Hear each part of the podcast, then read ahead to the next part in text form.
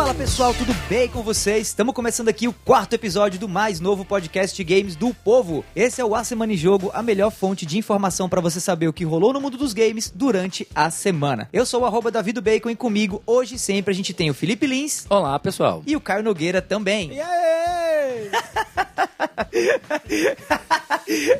É isso aí, fica ligado que no episódio de hoje a gente vai ter E3 Rainha GDC Nadinha. Avalanche de impressões de remake do Final Fantasy VII. Quem será que vai dar valor ao novo shooter da Riot, o Valorant? E os joguinhos sendo usados para tratar o coronavírus. Eita, pau, já tô começando a, a espirrar aqui, a fungar, tossir. Olha o álcool em gel, olha o álcool em gel. Ai, meu Deus do céu. Bom, fora essas manchetes, a gente tem mais um monte de notícias pra comentar, porque essa semana foi cheia. Então, vamos dropar de cabeça logo nas principais novidades e antes de terminar o cast, vamos fazer também aí umas rapidinhas pra cobrir tudo que aconteceu nesses últimos dias.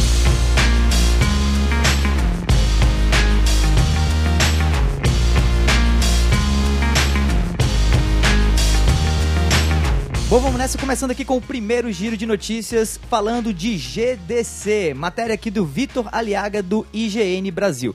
GDC 2020 é adiada por conta do coronavírus. A Game Developers Conference 2020, ou GDC 2020, foi adiada muito provavelmente em decorrência do surto de coronavírus no mundo. Originalmente, o evento aconteceria entre os dias 16 e 20 de março. A nova data ainda não foi divulgada. E aí a gente puxa aqui uma citação do comunicado oficial que a GDC lançou a público para relatar aí que o evento vai estar sendo adiado. Abre aspas, depois de consultarmos de perto nossos parceiros na indústria de games e a comunidade no mundo, tomamos a difícil decisão de adiar a Game Developers Conference. Não há citação explícita ao coronavírus, que no caso já tem mais de 85 mil casos registrados em todo o mundo. Continuando aqui a leitura da matéria. No entanto, vale recordar que, nas últimas semanas, grandes estúdios e empresas cancelaram a presença no evento por conta do coronavírus. Dentre eles estão Microsoft, Sony, Kojima Productions, Activision, EA e Blizzard. E a gente abre mais uma citaçãozinha aqui no final da matéria para o pessoal da GDC. Vamos trabalhar com nossos parceiros para finalizar os detalhes e vamos compartilhar mais informações sobre nossos planos nas próximas semanas. Né? Foi o, o anúncio aí no, no comunicado oficial da GDC.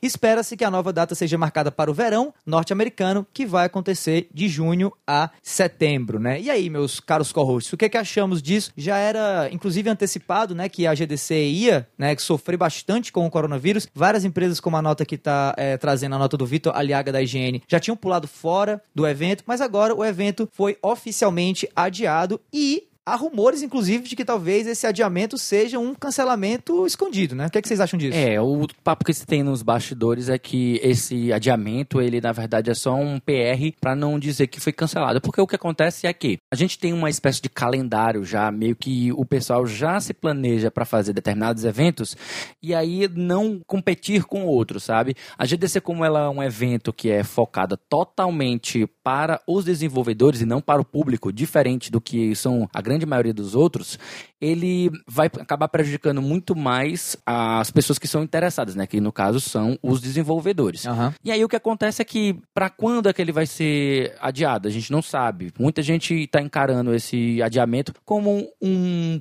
um termo mais brando para não avisar, "Ah, foi cancelado. Eu acho que eles deveriam ser mais transparentes nesse quesito, sabe? É. Eu vejo mais que a GDC tomou a decisão correta, né? Porque não adianta você tentar tocar um evento em que você vai falar de game development, um evento focado pra isso, e que você não vai ter as principais, né? A é. Sony já ia estar fora, a, a Microsoft também já pulou o barco, então só aí você já tem as duas maiores publishers de console, né? É, vale lembrar que a GDC, para quem não sabe, ela é um evento que ocorre nos Estados Unidos, em São Francisco geralmente, voltado 100% para desenvolvedores de games, né? Sejam desenvolvedores amadores, sejam Uhum. grandes empresas. Então, assim, Interessa mais pros indies do que Isso, não é um evento para o grande público. E aí, no caso, o que vem acontecendo, eu venho dando uma olhada no Twitter, já passando a palavra para você de volta, Caio, Tranquilo. É que muito, muito desenvolvedor grande, como é o caso da EA, da própria eh, Kojima Production e tal, pulou fora do evento, né? Antes que ele fosse adiado, inclusive, com o receio aí dos funcionários ficarem eh, doentes e tudo mais. E que o real dano está sendo colocado, inclusive, em cima dos ombros dos indies, né? Exatamente. Porque tem muito indie developer que tinha a GDC como a chance de apresentar, Exatamente. de fazer um pitch do seu jogo a ser desenvolvido para uma grande distribuidora, produtora, como é o caso da EA, da Activision. É. E isso não vai acontecer. É exatamente esse, e esse é o corona. Ponto, porque a- as grandes desenvolvedoras conseguem, é, digamos assim, suportar um certo desperdício financeiro. Até, até porque é, elas já de questão tão- de viagem, de questão de ter comprado ingresso, enfim, porque Mas eu acho que nem isso. uma- uma- as costas largas, assim, entre aspas, pra poder aguentar isso. Agora, os pequenos, os indies, principalmente o pessoal que tá começando agora, É um prejuízo que talvez feche o estúdio, né? exatamente, a gente Mas tem eu, que eu, ver eu, a- eu não- eu não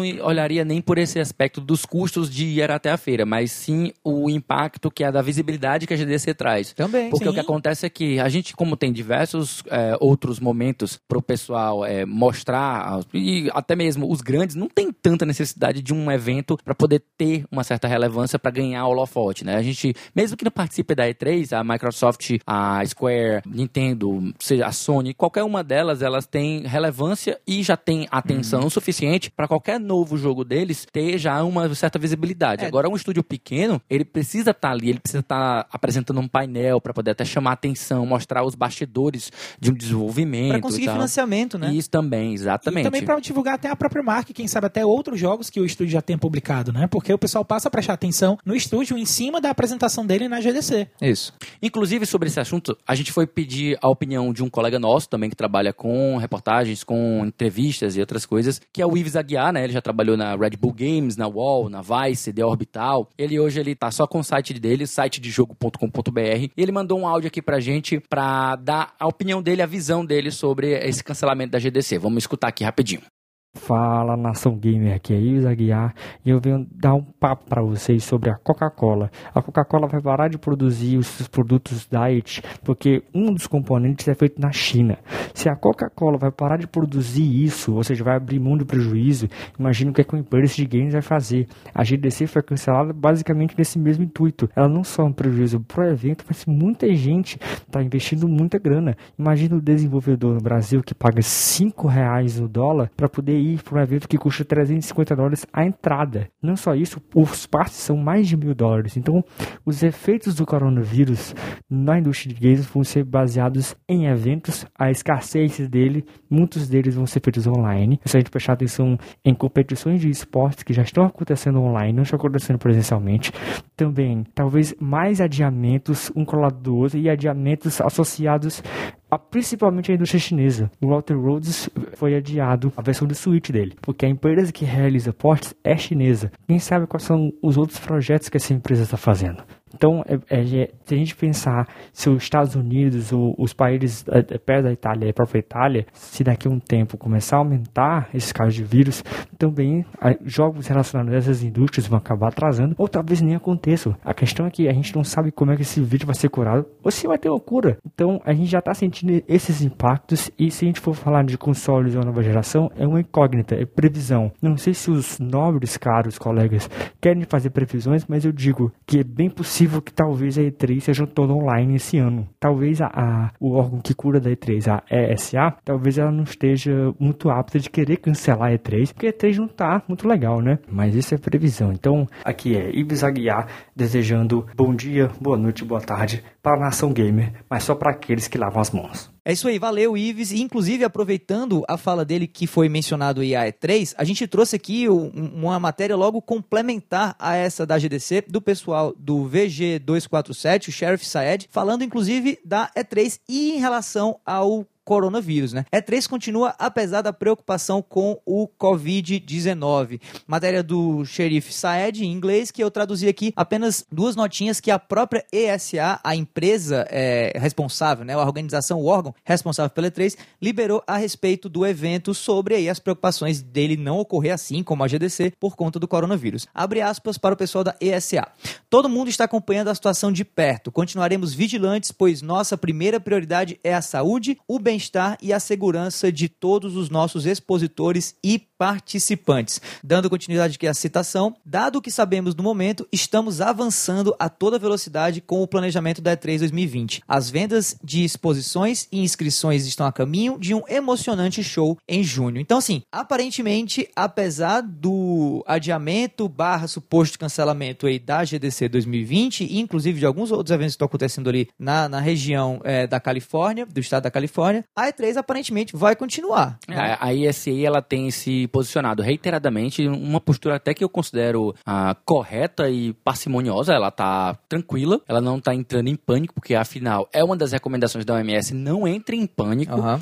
Eu acho que ela tá, na verdade, dando um exemplo para você, para ser bem sincero. Porque o que acontece é, ah, o coronavírus, ele é muito mais transmissível por ambientes de toque, que você depois põe a mão no- na, na boca, no nariz, do que exatamente pela respiração direta em Sim, frente sim. de uma pessoa que esteja é, infectada.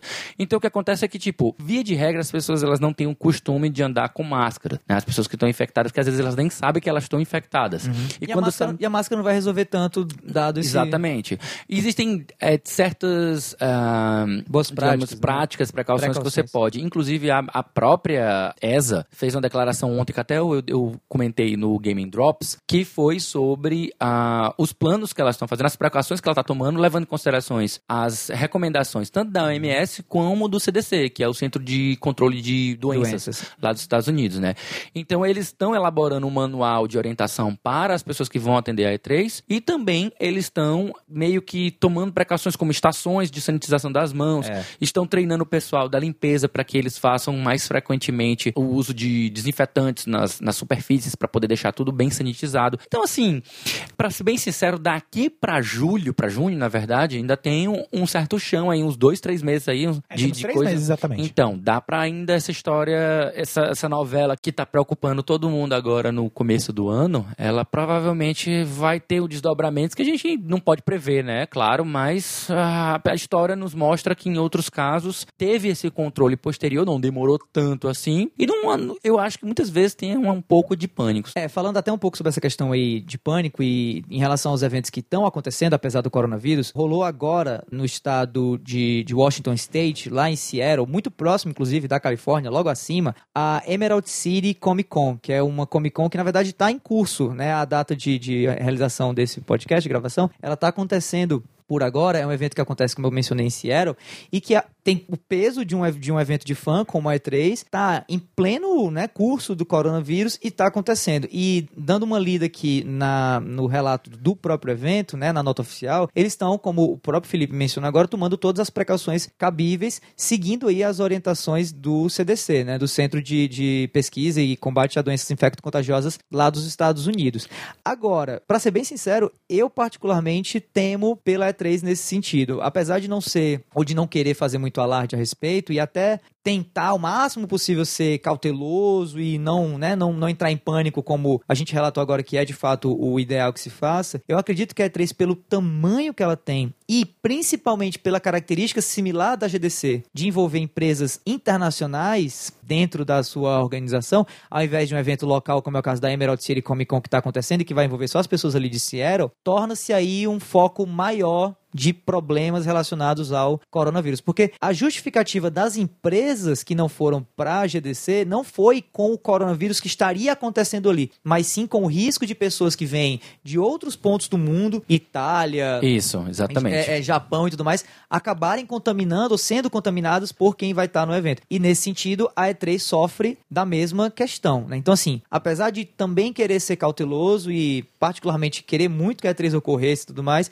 eu inclusive corroboro muito aí com a visão do Ives, com o palpite do Ives, de que a E3 esse ano vai acontecer online. Eu acho que inclusive seria uma boa saída para ter o evento. Né? O que, é que vocês acham disso? Assim, meio que na nossa realidade, em- enquanto brasileiros, né, que, que acompanham a E3 à distância, o evento acontecer online se- sempre foi a nossa realidade. E eu acho que a gente nunca perdeu nada, assim, porque a gente consegue organizar de assistir sempre na casa de um colega, de fazer um- um- uma coisa, um momento mais bacana, reunir os amigos, né? Enfim, eu acho que a E3 não iria perder nada se ela mudasse para ser um evento 100% online. Pelo menos esse ano, né?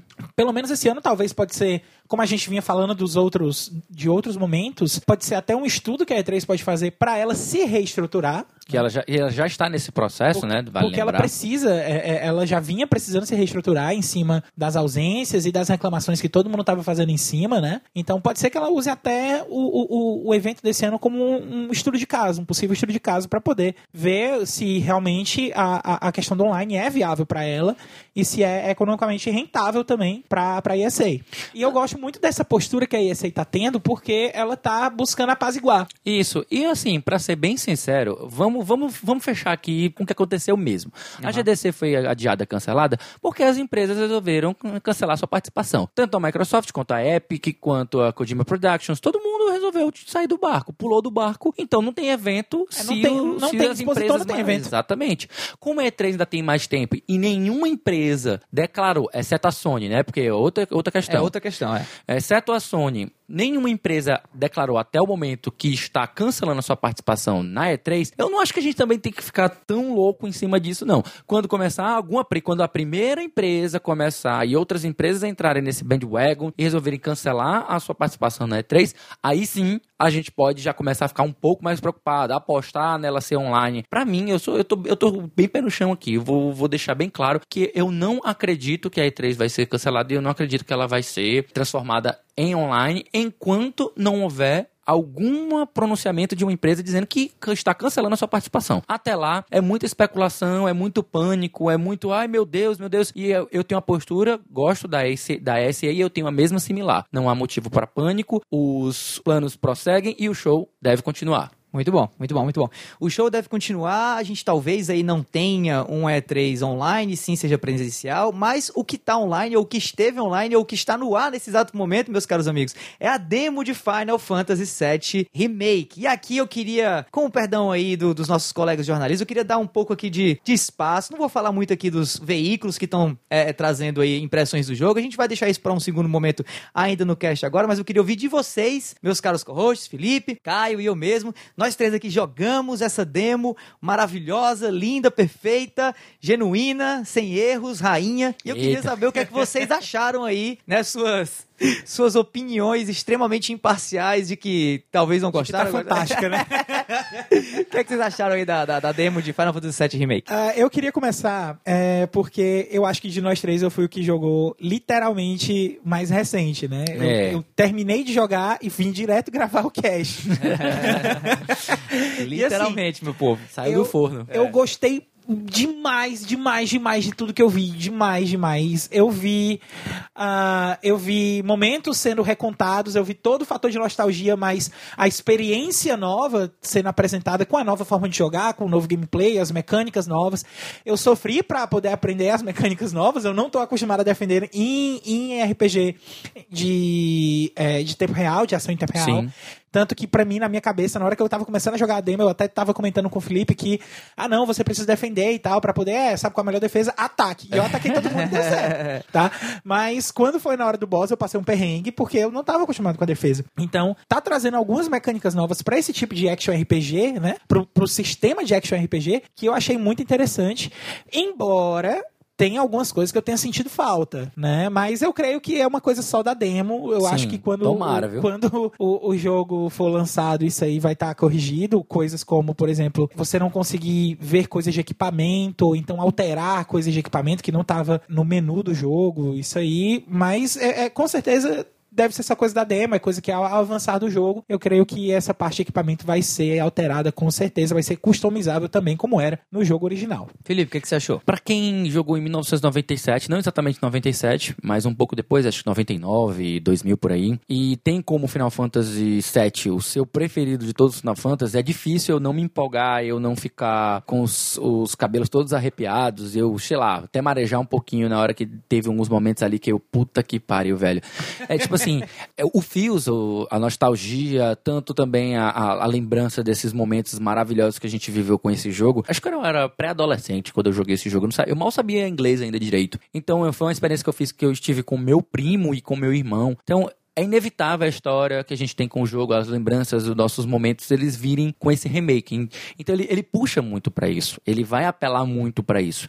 E dito isso, a experiência que eles estão mostrando, que eles estão apresentando, é uma versão muito satisfatória do que é, seria uma visão action de um jogo que era primariamente um turn-based. Eu Aham. adorei, amei o sistema de abilities, de, de itens que você usa o ATB para utilizar essas coisas. Dão um grau, uma complexidade de estratégia maravilhoso no jogo que, tipo assim, se fosse um uso livre, como mais ou menos no Kingdom Hearts, acho que não seria tão estratégico. Acho que você precisa equilibrar muito. É um jogo que pode, até piada do, do- acho que da Kotaku, Kotaku, você, às vezes, de vez em quando é uma piada, né?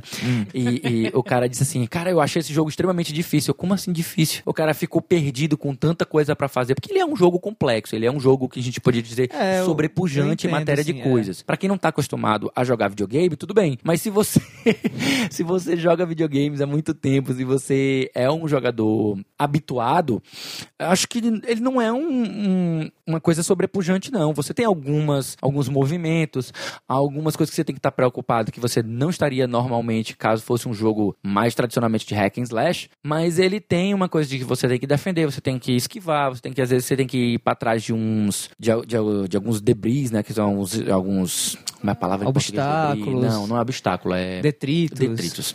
Resíduos detritos, resíduos sólidos. alguns, alguns detritos de construção civil que estão caindo e tal, essas coisas assim. Você tem que, tipo, gerenciar tudo isso ao mesmo tempo. Você tem que atacar, você tem que defender, você tem que, às vezes, dar um counter. É. Você tem que rolar para esquivar, para sair de uma área de atuação. Você tem que trocar o personagem para utilizar quem usa ataca melhor a distância. Usar o L2 e R2 para dar comandos quando a barra de ATB enche. Então você tem que estar ligado de muita coisa. Para quem tá acostumado a jogar RTS, já é uma coisa um pouco mais ok, não? Já tô acostumado a ter muita coisa, muita informação para estar lidando ao mesmo tempo. Então eu acho que uma pessoa nova pode sentir um pouco sobrepujada, mas isso de jeito nenhum torna o jogo ruim. Pelo contrário, para mim ele é um jogo maravilhoso justamente por manter esse grau de complexidade e de estratégia. É. E aí, só entrando num ponto que eu não gostei da demo, deixando bem claro, da demo, que eu achei que eles poderiam ter, até mesmo pra gente poder brincar um pouquinho, e até a gente acaba especulando se vai ter ou se não vai ter, é o sistema de gerenciamento de matérias, né? Teve uma hora lá que eu senti assim, poxa, Ah, mas vai ter. tá sobrecarregado em cima do do Combate. do Barret porque ele tá com a matéria de cura e ele tá com a matéria de Thunder. Thunder. Então ele tá causando mais dano extra nos inimigos que são de metal e ao mesmo tempo ele precisa curar. Então so- sobrecarrega o MP dele. Na batalha contra o boss ali, eu queria poder mudar o Thunder ou o Cure para o Cloud para no meio da batalha eu poder estar utilizando mais um, um MP de um para uma coisa e focar o outro em outra em outra situação. E aí não tem, eu não, a demo não me deu a, a opção de mexer nas matérias, eu fico preocupado se eu vou poder fazer isso no jogo final, sabe? É, isso talvez tenha sido só uma questão de decisão de game design dentro da demo, Uhum, uma vez que uma É vez que você né? tá, em uma vez que você tá focado na ação com o Cloud, que é que teoricamente é o personagem para combate mano a mano. Sim. Quando você só tem o Cloud e o Barret, e o Barret é um personagem à distância, e o grande boss é em grande maioria é um combate corpo a corpo. Sim, faz todo sentido. Ele fez um, ele pensou nisso em tentar dar uma habilidade a mais pro Barret, para pro Barret não ficar tão inútil ficar só atirando no combate, pra poder fazer alguma coisa pra ajudar o Cloud, né? Mas faz todo O sentido. problema foi o backlash que isso aí deu. Acabou virando uma faca de dois gumes, porque eu concordo. O, o- na demo, Mas a- essa dependência do MP chega- do Barret tá chega- sobrecarregado. Mas cá pra nós aqui. Vocês acham que é um, um- é um, é um nível de reclamação assim, um pouco assim? Tudo bem que o gamer, né, médio, médio gosta de reclamar de, de, de coisa pequena, eu acho. Mas vocês acham que é uma reclamação assim muito exagerada? A gente reclama Não. dos, dos, Não. É uma demo, cara. como- não, mas então, mas eu acho que a gente tá reclamando do sistema de matéria que claramente tá travado p- pra fins de demo e que inclusive tá justificado pelo que a gente tá Eu, eu não sei agora. se claramente. Será que isso pode ser um isso pode ser uma reclamação? Será que vocês acreditam de fato que a gente vai ter matérias travadas por personagens Eu lá? não sei, eu não sei. É, A- a- acho é difícil. uma coisa que a gente tem que concordar aqui, não sei se vocês. Mas eu acho que é onde concordar que a comunicação da Square sobre É, os planos isso- isso- futuros isso desse jogo concordo. estão Muito muito, limitado, cara. é. Muito limitado, muito restrito. A gente pouco sabe sobre a, como serão no- as novas partes, quantas partes serão, né? Eu acho até, eu acho até um pouco en- enganativo, sabe? Eu acho até um pouco ludibriante você não ter uma comunicação clara no título, um subtítulo Sim, que esse, é o, diga esse é o que pior, é a parte pior 1, questão, né, é, é a pior parte pra mim é o jogo não tá deixando claro que, independente de ser demo ou não, vai ser um jogo que vai chegar nem na metade, vai chegar no um terço aí da aventura e Eu vai acho que acabar. não, não, tu- acho que um texto tu já está meio que supondo que serão três partes. A gente não sabe quantas É, partes serão. fato. Pode ser que seja um quarto, pode ser que seja um quinto. É a um terço no sabe. sentido, é um, é um terço no sentido que nem na metade do jogo vai estar vai tá no jogo Não, não vai original, não. Eu acho que nem entendeu? um terço Não, ainda. acho que nem É, texto também. acho que texto. um E- e assim, quinto do jogo. e é, assim- Midgar é, é um- é a parte inicial do É, e jogo. assim, trazendo algumas informações que eu dei uma olhada de é, publicações da gringa que jogaram mais do que só essa demo, já que a gente jogou só a demo que está disponível, inclusive é você que está ouvindo agora, se quiser vai lá no seu PlayStation 4 e baixa e joga.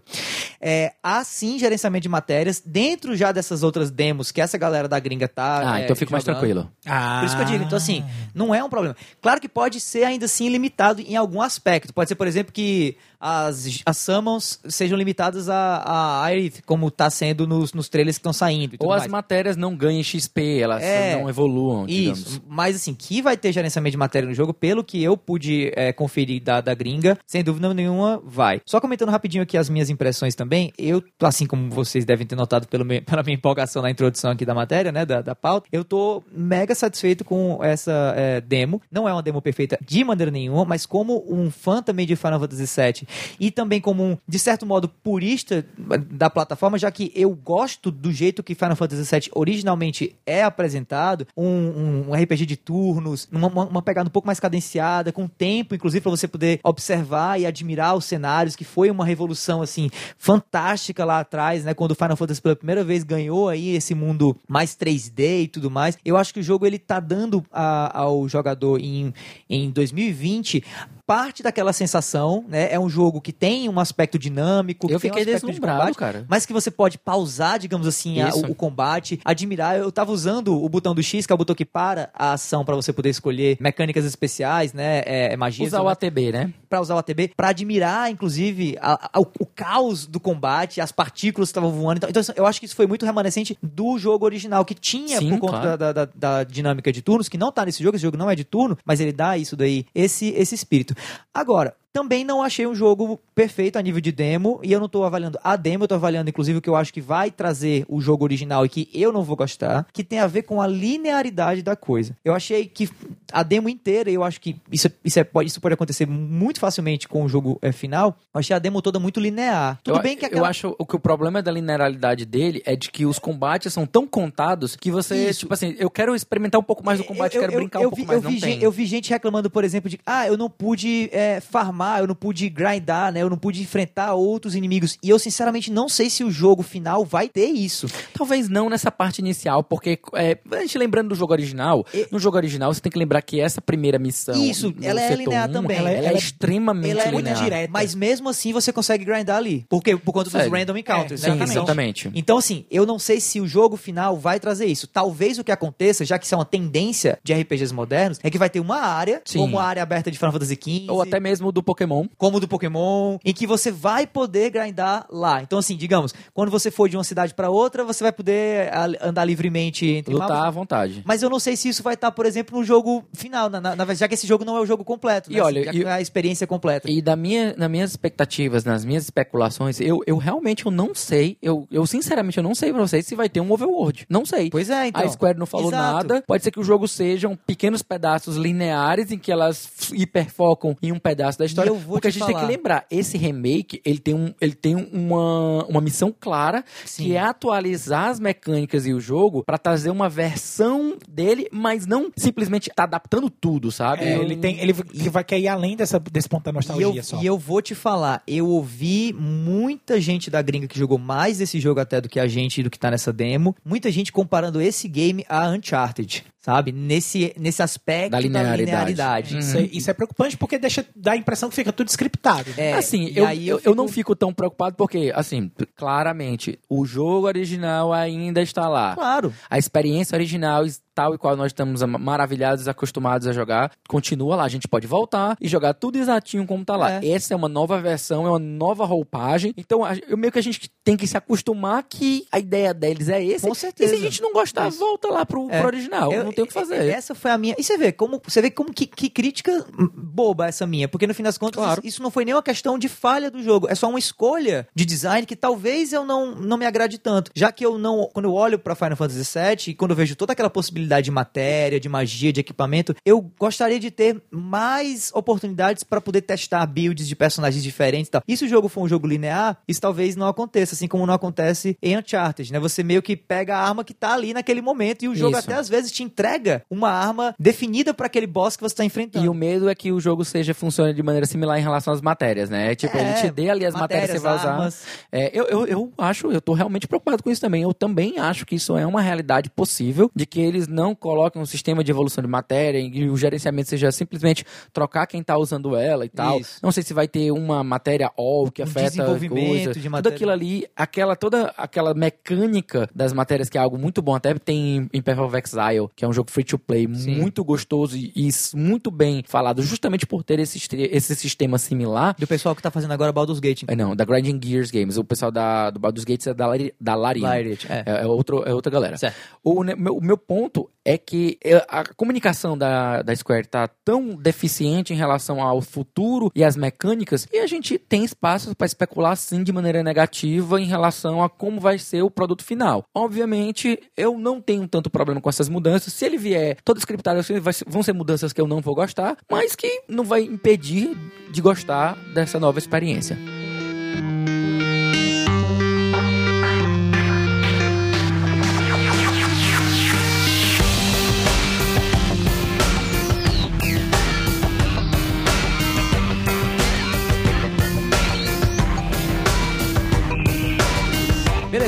Continuidade aqui ao segundo giro de notícias, Valorant é anunciado com data de lançamento e gameplay, matéria do portal do Terra, do Felipe Goldenberg. A Riot Games revelou nesse domingo, dia 1 de março, seu novo game de tiro tático em primeira pessoa, o Valorant, conhecido antes pelo codinome Project A. O game será gratuito, com previsão de lançamento apenas para o PC, ainda no terceiro semestre de 2020. Embora seja produzido pela mesma equipe de League of Legends, Valorant tem uma pegada diferente de tudo que a Riot produziu. Agora eles têm o desafio de entrar em um mercado de FPS já consolidado e muito concorrido, que conta com títulos como Overwatch, Counter-Strike e Rainbow Six Siege. O game é uma mistura de tiros com poderes especiais. O visual lembra bastante Overwatch, enquanto o gameplay remete a Counter-Strike Global Offensive, ou o nosso queridíssimo CSGO. No jogo, duas equipes de cinco pessoas se enfrentam durante 24 rodadas. Cada time começa como ataque ou defesa e troca de lado na 12ª rodada. Vence a equipe que fizer 13 pontos primeiro. Embora misture tiros com poderes especiais, a Riot afirma que estratégia, habilidade e criatividade serão os pilares essenciais para a vitória da equipe. E aí, meus colegas, eu digo pra vocês o seguinte: eu vi os trailers de Valorant, inclusive assisti uma, a uma partida inteira que a, a equipe de desenvolvimento, né, que o próprio jogo e tudo mais na sua conta oficial disponibilizou de pessoas que jogaram já o game. E assim, não me empolguei. E vocês, o que, é que acharam? É, eu vou ser aqui, desculpa, até peço perdão ao ouvinte para ser o, o chato desanimado. Nossa. Começamos normalmente, normalmente ele pede pra ser advogado do diabo. É, não, eu tô aqui porque eu, eu acho que o Caio tá empolgado, mas eu sou uma pessoa que hoje eu concentro meus esforços e meu tempo, meu gerenciamento de tempo em jogos single player ou em jogos cooperativos que não sejam competitivos. Tudo que League of Legends não, Não é. é. Então, a, a Riot, ela fez um anúncio no ano passado de diversos projetos que eu fiquei empolgado com alguns e também fiquei feliz pela, pela própria empresa tá saindo da, da- desse, dessa pecha de ser uma monogame, uma empresa Isso. monogame. É, Tá fazendo José S no game. Exatamente. ela, ela não é mais Rito Gomes. Ela é Rito Gomes.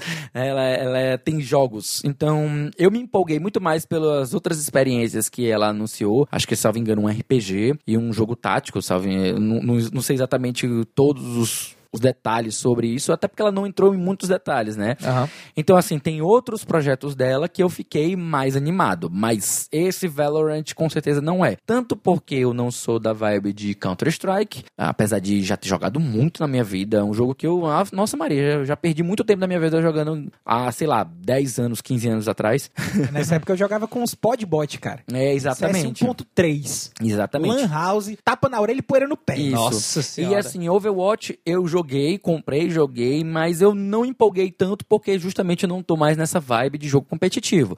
Gostei, achei um jogo muito sólido, muito gostosinho de jogar, mas ah, não é algo que eu queira tirar meu tempo pra poder me dedicar. E aí você me vem com um jogo que é um mix de uma fusão, né, de Overwatch com Counter-Strike, Pois é. eu tipo assim, não sou o público-alvo. Então eu deixo bem claro, eu não estou empolgado simplesmente porque eu não sou o público-alvo. Mas, como fã da Riot Games, meu coração tá gritando aqui, ó, puta que pariu, só vem. E, e você, Caio? Cara, é, assim, eu ainda tiro um tempo pra jogar algumas coisas de Counter-Strike, só que eu não jogo o, o- nem as ranqueadas e não jogo aquele modo clássico de dois times pra cumprir o objetivo, rodar a, a pontuação da, é, do mapa, como é no cenário competitivo normal, né? Normalmente geralmente quando eu jogo o, o CSGO, eu gosto de jogar o modo Arms Race, que é aquele que você recebe uma arma, vai eliminando os oponentes, a coisa que você vai eliminando, você vai ganhando armas mais difíceis de matar, até matar a pessoa com a faca Aham. né? E eu me divirto muito jogando Arms Race. Era, eu já fazia algo muito parecido na época que eu tava falando dos podbot aqui, que no CS 1.3 você conseguia configurar os podbot para vir só com faca e eu pegava era eu num time contra 30 bots no outro time, os 30 bots só de faca e eu indo pra cima dos bots tudinho Bons pra, tempos, bons tempos.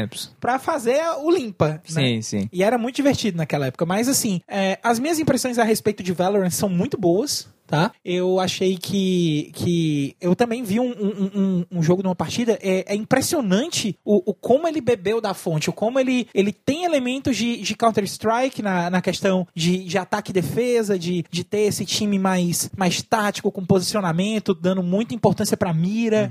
Como é, ele pega a, a questão das habilidades que cada personagem tem, que são coisas do Rainbow Six Siege Sim. e do Overwatch, pra poder colocar uma- algo com, com uma personalidade dele, né? É, e pareceu que as hab- habilidades elas não são utilizadas pra causar dano, mas sim pra tentar controlar um pouco a- o flow de movimentação do oponente, né? Isso, tem a, a- no, no vídeo que eu vi, tem uma personagem que ela, ela lança uma cortina de fumaça verde com Isso. laranja. Exato. Que ela controla a, a visibilidade de quem tá de- atrás daquela cortina de fumaça e ela Isso. consegue enxergar os vultos de quem tá Isso. sem ver se parede ou se não tem. Tem também uma habilidade bem ranzo que lança uma flecha, causa uma espécie de, de, de, de sensor assim, de movimento próximo e tal. Pois é, e eu gostei muito também da questão do, do elemento tático tá lá, né? Aham. Porque uma coisa que, que eu achei que já é um- um- uma coisa do Overwatch, quando eu joguei Overwatch, que eu não gostei, é a questão da ação desenfreada. Isso. Porque às vezes é tanta coisa acontecendo em Tanta tanto lugar do mapa, efeito, tanta né? coisa assim que você, meu Deus, eu vou fazer o quê? Aham. Eu, eu, quando eu comecei a jogar Overwatch, que é a minha primeira partida de Overwatch, eu fui uma negação, cara. Uhum.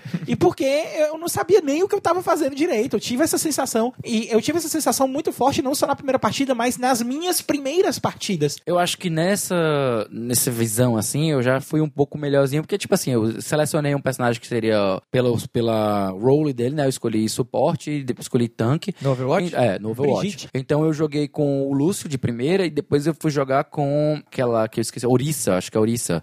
Que, são, que é uma personagem que faz muito shield, né? Uhum. É, um um ataque tem muito shield. isso. Então eu sabia mais ou menos qual era a minha posição. O problema é que, como esses são jogos que você depende de time, se você já vai jogando no, no, simple, no, no simple match, né? No, no quick match, Quick né? match. Infelizmente, muita gente tá ali pra matar o máximo possível. Então não tá ali pra jogar feito time, com estratégia, é, protegendo pontos, segurando pontos de, de choke point, né? Que eles chamam, que é o de afogamento, de enforcamento, na verdade. Hum. e aí o que acontece é que a minha experiência não foi tão legal por falta de time. Sabe? Por falta de time. Mas a minha experiência não foi tão caótica assim como o Caio tá descrevendo. É claro que se você é um personagem de ataque, pode ser um pouco mais caótico. Mas, assim, eu não achei tão perdido, não. Talvez seja a idade, viu, Caio? É, pode ser, pode ser, pode ser. Eu não, não acho, não acho que não seja, né? Pode ser alguma coisa a respeito da idade também. Mas assim, é, ainda assim, o, o Overwatch ele se mostra um jogo muito confuso, tá? Pelo que eu vi do Valorant, ele já é uma coisa mais pé no chão. Ele já é uma coisa mais, o combate é mais controlado, é mais estratégico e a mira importa. No Overwatch nem tanto da mira aí vai importar muito assim, pela experiência que eu tenho. Mas é, é muito bom ver como é que ele fez a seleção dos aspectos positivos desses FPS do Rainbow Six, do Overwatch É, e e tentou do criar um CS meio termo, né? e criou uma coisa bem meio termo. Foi mais ou menos o que aconteceu com Final Fantasy XIV. Aham. Que é um excelente MMORPG porque ele pega as melhores coisas de todos os MMOs que tem e coloca no jogo só. É. é, se você tiver curiosidade aí, dá uma olhadinha, já tem um monte de conteúdo sobre Valorant disponível na internet. Agora, a grande questão é que talvez não cheguemos nem até jogar o jogo, já que podemos estar todos mortos por conta do coronavírus. E falando de coronavírus... Rapaz, otimista. E falando de coronavírus, a última matéria aqui desse nosso, desse nosso segundo giro, antes da gente entrar nas rapidinhas aí, que é só leitura de manchete e comentário. Pesquisadores usam videogame para combater o coronavírus. Matéria do Nathan Grayson, do site Kotaku, traduzida aqui pelo nosso queridíssimo Caio do A Semana em Jogo. Como o coronavírus continua a se espalhar em velocidade alarmante, pesquisadores de todas as áreas estão correndo para controlá-lo. Isso inclui um time da Universidade de Washington, em Seattle, que está fazendo uma abordagem diferente, utilizando videogames. O jogo lançado em 2008 se chama Foldit. Nele, os jogadores dobram proteínas para compreender suas estruturas, o que os pesquisadores dizem ser a chave para compreender como uma proteína funciona e também como atingi-la com medicamentos. Agora eles adicionaram um novo puzzle no jogo baseado no Covid-19. Como você pode esperar, dado que ainda não há vacinas para o vírus, isso acaba se tornando um desafio único. Efetivamente, o trabalho feito pelos jogadores, que seria feito inteiramente pelos pesquisadores sem o apoio do jogo, está sendo frutífero. De acordo com os criadores do jogo, milhares de pessoas estão jogando e elas estão, abre aspas, em pé de igualdade ou até mesmo melhores do que um computador dobrando longas correntes de aminoácidos em formatos tridimensionais, fecha aspas. Especialmente quando o problema, abre aspas, requer um salto intuitivo ou uma mudança estratégica. Então os jogadores estão saindo melhores que os computadores em certos aspectos aí para tentar desdobrar essas proteínas. Ainda não se sabe dizer se isso irá ajudar a pandemia global, mas ela se assegura ao lado dos esforços com computadores mais tradicionais, como o Folding at Home, para alguns de nós que possuem a habilidade de pensar de formas diferentes, ou com computadores não tão poderosos que conseguem ajudar na luta contra o vírus que já infectou mais de 92 mil e matou 3.110 pessoas, onde muitas eram mais velhas ou com sistema de defesa do seu corpo comprometido. Então, assim, é legal ver que videogames estão sendo usados tanto para, é, digamos assim, servir como uma espécie de consolo para quem está em casa é, isolado, né? Como também no caso aqui, através dos pesquisadores da, da, da Universidade de, de Washington, em Seattle, usados para combater, inclusive, o coronavírus, né? Então, assim, eu queria jogar aí para vocês, já que essa é uma, uma notícia bem diferentona e que eu confesso que eu não tenho, acho que nem é, capacidade intelectual para comentar sobre. Que é o isso, que é que vocês estão achando dela? Cara, é, eu achei fantástico. achei sinceramente fantástico, porque assim, você vê que um jogador convencional, pelo fato de estar pensando em, em questão de, de, de proteína, de aminoácido, para poder quebrar um vírus, né? Porque assim, quando eu tava fazendo a tradução da, desse, desse artigo, eu vi que tem um aspecto, uma das proteínas do coronavírus, que é a proteína externa, ela até, ela é até similar ao do coronavírus anterior, que é um espinho, ela é um formato de espinho, que é ela que acaba se encaixando na pele humana e que começa a gerar infecção daí. Entendi. E o foco tá exatamente em você querer é, identificar qual é essa proteína do, do- da pele humana que ela se adere, para que você consiga fazer uma proteção em cima da mesma proteína e impedir que ela fixe no corpo do- da pessoa para causar infecção. Né? E eu acho muito interessante é, essa proposta de trazer jogadores de, de jogos de enigma, de jogos de puzzle, para poder encontrar, um, uma- dar uma força, encontrar essa proteína e isso acabar afetando um- um- uma pandemia global. Aham. Sabe, é, é uma coisa muito fora da caixa você pensar que os jogadores estão colaborando mais do que computadores que são feitos para esse tipo de coisa. É, tem, tem uma, um- um- uma plataforma muito legal que o pessoal da Amazon é, lançou faz tempo, que inclusive qualquer pessoa pode é, acessar a- é, ela e, e ver a quantidade de execuções que tem lá para ser feitas, que se chama Mechanical Turk. O Mechanical Turk, para quem não sabe, é uma plataforma tipo, sei lá, um Get Ninjas da vida, que você pode é, contratar pessoas para fazerem ações extremamente repetitivas, um tanto quanto é, Braçais, né? entediantes, É. braçais, mas que vão ajudar em um esforço maior. Geralmente o esforço de machine learning, né? Você vai estar Sim, ensinando sim, máquinas sim. a aprender e tudo mais. E é muito similar quando a gente olha para esse caso aqui da, da matéria que o Caio traduziu, como que um videogame pode estar sendo utilizado até para tornar essa ação que seria uma ação enfadonha E é, né? e é, exatamente, algo que seja até gamificável, né? Assim, interessante. Exatamente, eu acho que é uma forma, tipo assim, não é, talvez não seja a palavra game, a melhor utilização da palavra gamificação, mas seria assim você criar um jogo que ele tem um propósito escondido por trás. É mais ou menos como você, sei lá, criar um jogo em que você minerasse bitcoins, algo Aham. assim. Então é, é algo nessa pegada em que você utiliza o, o material e o resultado do que os jogadores fazem para ter um, um resultado palpável e real que vai beneficiar a humanidade. Eu acho isso muito massa. Tipo, não é uma coisa que você vê todos os dias. E aí é, é bom, né?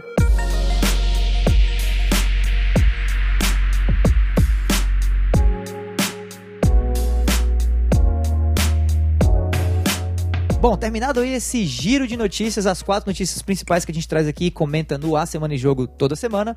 Eu trouxe, já que essa semana foi muito lotada, a gente trouxe aqui algumas manchetes pra poder fazer o que a gente tá tentando chamar aqui de rapidinhas, né? A gente lê a manchete e comenta em cima pra você que tá escutando a gente ficar por dentro do quanto de novidade que essa semana trouxe. Começando aí por uma nova série de TV de Last of Us está sendo desenvolvida pela HBO com o criador de Chernobyl e Neil Druckmann, o diretor aí criativo do jogo. E aí, o que, que vocês acham disso? Nenhum interesse. Eu tenho medo da representação da série não ser fidelizada e uma- ter uma narração tão bem construída como foi o jogo, porque o jogo é muito bom. Eu Será? acho, eu acho desnecessário. Eu acho que a- a- o grande tchan do jogo, da, do, do- até do roteiro dele, é porque ele é um excelente roteiro dentro de um jogo. Ele, como um filme, como uma série. pra Mudando a mim, mídia, né, não talvez. sei. A menos que eles peguem simplesmente o universo e façam a, a explorar histórias paralelas. Se for uma adaptação do Concordo. roteiro do jogo, joga fora. se Joga fora, antalo- queima. É, se for um, um anthology, né? Onde eu trago aí Isso. histórias Pronto. dentro do universo. tudo mais. Talvez, talvez contar o que foi que aconteceu no intervalo de, de 23 anos do começo do jogo, né? Legal, é. do- Sem trazer os personagens principais, começar. inclusive. Pronto. né? Essa expansão transmídia, na verdade, eu acho que o que aconteceu com o Final Fantasy XV, que trouxe série, trouxe animação. Sim, trouxe, legal. trouxe filme, eu acho muito bom pra você expandir a lore, expandir a história do universo,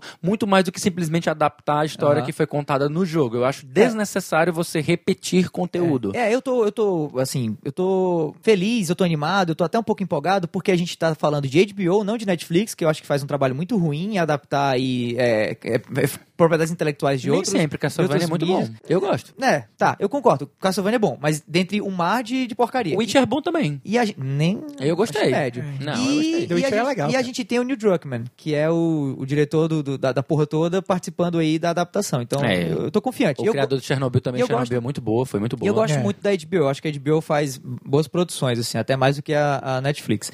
Beleza, próxima matéria aqui. Produtor de Final Fantasy VII Remake não descarta novo Parasite Eve. Ah, meu pai eterno. Aí a gente tá falando já de RPGs que estão mexendo com a minha infância. Que Mas esse produtor, ele falou não só isso, mas ele também entrou, eh, acho que até o Caio falou sobre isso no Gaming Drops, que ele falou que ele tá de boa se ele passar o resto da vida trabalhando no remake de Final Fantasy VII, né? É, e o, o que me preocupa muito Eu, eu, infelizmente, eu não tenho nostalgia, eu não tenho experiência com Parasite Eve pra poder ficar empolgado, mas eu acho que quem gosta, os fãs devem, obviamente, ficar muito felizes, né? Cara, Parasite Eve foi muito inovador porque quando ele lançou, ele misturou algumas mecânicas que os Survival Horrors tinham, né? Daquela coisa de movimentação Sim. de tanque. Com RPG, Se né? preocupar é com RPG e com a, a, a questão de magia, que a Não, Square já é, trabalha muito cara, bem. Parasite Eve foi o primeiro RPG que de fato trouxe as mecânicas de RPG que geralmente eram voltadas só pra jogos de fantasia e tudo mais pra um contexto realista, né? Isso. Você poder equipar, você equipava armas como tipo uma Glock, uma escopeta e tudo mais. Isso trouxe pra mim uma abertura assim da potencialidade do RPG pra talvez hoje a gente ver um jogo de tiro como foi o Modern Warfare, Call of Duty, trazendo mecânicas de RPG. né? Sim, e eu acho, e eu acho muito legal essa, esse caráter híbrido que muitos jogos tomam, porque você pensar no survival horror sem você ter ah, só aquele formato do Resident Evil e seus clones similares, eu achei um pouco limitante, sabe? Quando você começa a colocar como elementos de RPG pra você criar um RPG survival horror, é uma coisa assim bem, É. porra, ninguém fez algo parecido. O Então- Parasite Eve eu 1, tô ele tem mais empolgado. aspectos. O Parasite Eve 1, ele já vai ter mais aspectos de Survival de action. survival horror, Isso. né? O 2 já é mais Ah, focado tá. em ação, mas o, o 1 é a, a temática que ele faz, a questão da- do estudo da mitocôndria. Nossa, da- é muito das legal, coisas da, cara. da Aya Brea. O- Cara, aquilo ali é muito o Lord massa. Parasitive é, é fantástico. Bom, dando continuidade aqui, Shemui 1 e 2 e Deus Ex Mankind Divided deixam o Xbox Game Pass. O Felipe tá chorando aqui já do lado. fico muito Ele, ele instalou Shenmue e não jogou. Eu, tô...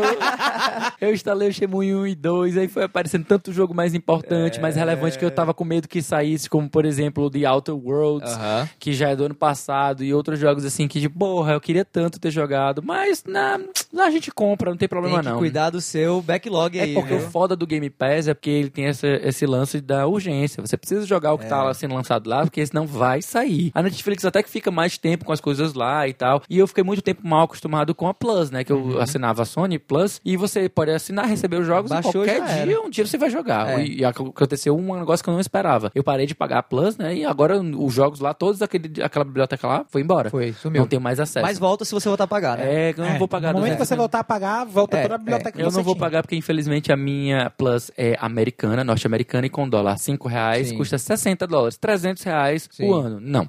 É, Desculpa, mas não. Vale informar também aqui, a quem tiver interessado, que esses jogos que estão saindo do Game Pass, enquanto eles não estão saindo, ou mesmo depois que saírem durante um tempo, eles ganham desconto de 20% para quem quiser comprá-los e for assinante do Game Pass, né? Então é uma Isso, maneira é de compensar, digamos assim, A, tá? a questão da saída aí. Sobre a, a minha posição, sobre quanto a esse, Shenmue 1 e 2 e Deus Ex são jogos já que são relativamente antigos, né? Tá certo que o remaster do Shenmue 1 e 2 desses dois aí é o que é mais recente e Deus Ex Mankind Divided também já é um jogo que já tem tempo aí que o pessoal já podia ter jogado. E assim, é realmente a questão de estar tá atento. Tá atento, joga logo, porque o, o, catálogo do Game Pass muda. E É, se você perder corre, a oportunidade, Deus sabe por é que você vai ter outra. Correria, correria, correria. Vamos lá, dando continuidade. Um novo jogo de Star Wars chamado Projeto Maverick é descoberto. Quem sabe aí teremos mais Star Wars produzido pela EA, inclusive. A Bom, gente teve notícia de é jogo bom, de é Star. Wars sendo cancelado também na semana passada de um outro projeto. Isso é até mais comum do que esse jogo de Star Wars. né? Era um verdade, projeto é- que ia ser um spin-off do Battlefront, que foi Aham. cancelado, estava sendo desenvolvido pela DICE e foi cancelado também, mas em compensação, a, a EA manteve o contrato que ela tem com a Disney e lançou o Jedi Fallen Order, né? É, eu gostei muito do Jedi Fallen Order, foi para mim foi um marco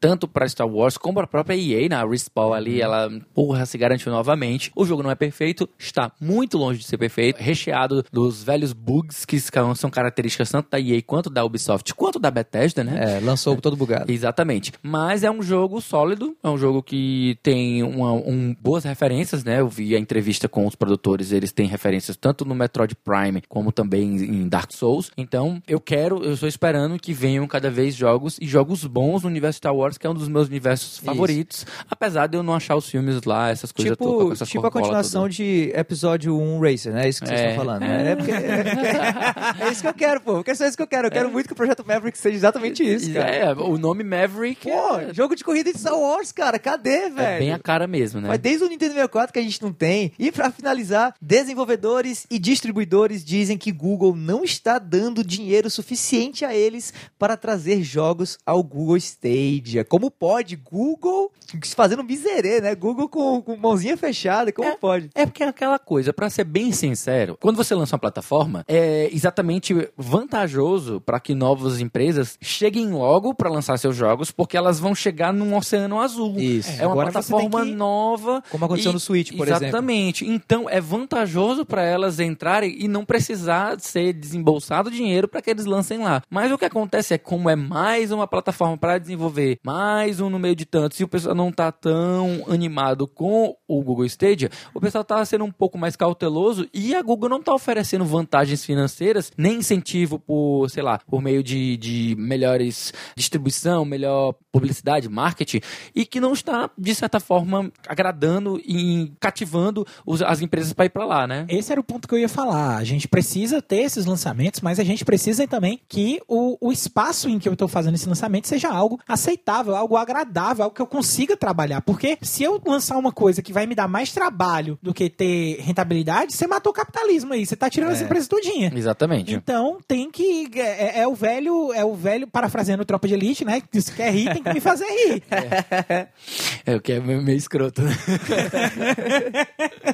Olha, de todas essas matérias aí, da, dessa rapidinha aqui que a gente trouxe pela primeira vez aqui no A Semana de Jogo, a que mais me empolgou foi essa sobre o novo jogo de Star Wars. Mas, se tem uma certeza sobre ele, é que ainda vai demorar muito pra esse jogo chegar por aqui. Mas se eu quiser saber aí, sei lá, os jogos que vão sair semana que vem, como é que eu faço, Felipe? Ah, se liga aí nessa listagem com os lançamentos da semana que vem, que a gente aqui do A Semana em Jogo preparou para você. É isso aí, vamos lá. Pra semana do dia 9 a 15 de março, a gente tem exclusivamente para PlayStation 4 e Nintendo Switch Langrisser 1 e 2 saindo dia 10 de março. É um remaster de um RPG de estratégia para o PlayStation 4 e para o Nintendo Switch, como eu já mencionei. Dia 11 de março, um diazinho depois aí de Langrisser 1 e 2, a gente tem Ori and the Will of the Wisps, finalmente. Finalmente. Aleluia! Esse jogo tão querido aí, a continuação de Ori and the Blind Forest, que vai sair tanto para PC quanto para Xbox One. E Lembrando você- que vai sair direto no catálogo do Game Pass. Exatamente. Era isso que eu ia falar. tá triste que Shenmue e Deus Ex saiu? Relaxa que Toma Ori na tua cara! Ori tá chegando aí, muito bom. Bom, dia 13 de março, MLB The Show 20 sai também exclusivamente para PlayStation 4, para os três fãs no Brasil que tem de beisebol, eu acho. Legal. E... Esporte mais chato do mundo. Exatamente, é. Nosso compromisso são com as notícias, então a gente tá, tá É, reportando trazendo aqui. É, dia 13 de março, My Hero One's Justice 2, um dos jogos com pior título, mas de um dos melhores animes É aí japonês, de certeza. todos os tempos. Jogo de luta vai estar saindo para PlayStation 4, Xbox One, PC e Nintendo Switch. Tenho ouvido boas notícias sobre esse jogo, viu? Até mais do que o do jogo do, do One Punch Punch Man. Man, que Isso. saiu semana passada e que aparentemente é, é um é horrível. Eita. É. E dia 13 de março também a gente tem exclusivamente para o PlayStation 4 Nioh 2.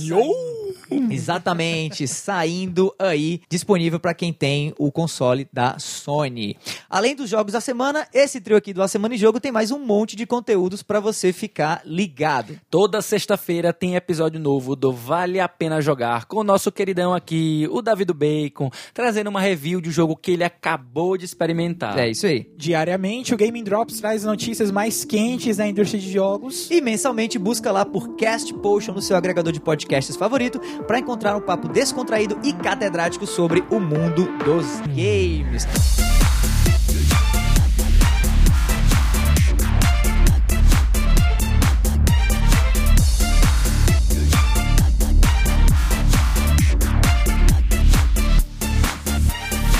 Isso aí, meus amigos. Esse foi o quarto episódio do A Semana em Jogo. E olha, se você ouviu até aqui, muitíssimo obrigado. E se você gostou desse episódio, assina aí o feed do cast e fica ligado que semana que vem tem mais. Antes de encerrar o cast, a gente queria aí dar os nossos muito obrigados a todos os veículos que disponibilizaram essas matérias que a gente leu aqui. O pessoal lá da IGN Brasil, pessoal da VD 247, a galera também do. Geralmente a gente traz coisas também do DN, a, a Terra aqui com o pessoal com a matéria do Felipe Goldberg. E também pro nosso queridão aí do Ives Aguiar, que fez a sua participação especial aqui, a primeira de muitas que a gente espera no nosso A Semana em Jogo. E pra finalizar, que tal seguir a gente nas redes sociais, tá? Eu tô no arroba Davi do Bacon. Eu tô em O Felipe Lee. Eu tô em Foi o Caio. No mais é isso, meu nome é Davi, vou ficando por aqui e a gente se vê por aí, galera. Falou! Valeu! Tchau.